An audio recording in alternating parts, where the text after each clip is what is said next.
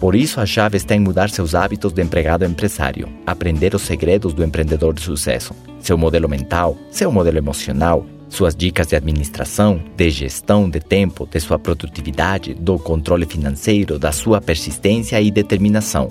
Aprender a se auto-ordenar, se auto-obrigar e cumprir com as suas disciplinas. Aprender com quem sabe, deixar-se guiar, seguir instruções, ser obediente aos seus líderes e mentores. Não deixar que seu negócio se destrua pela avareza, o orgulho, a arrogância e o ego, que são os grandes inimigos de todo empreendimento.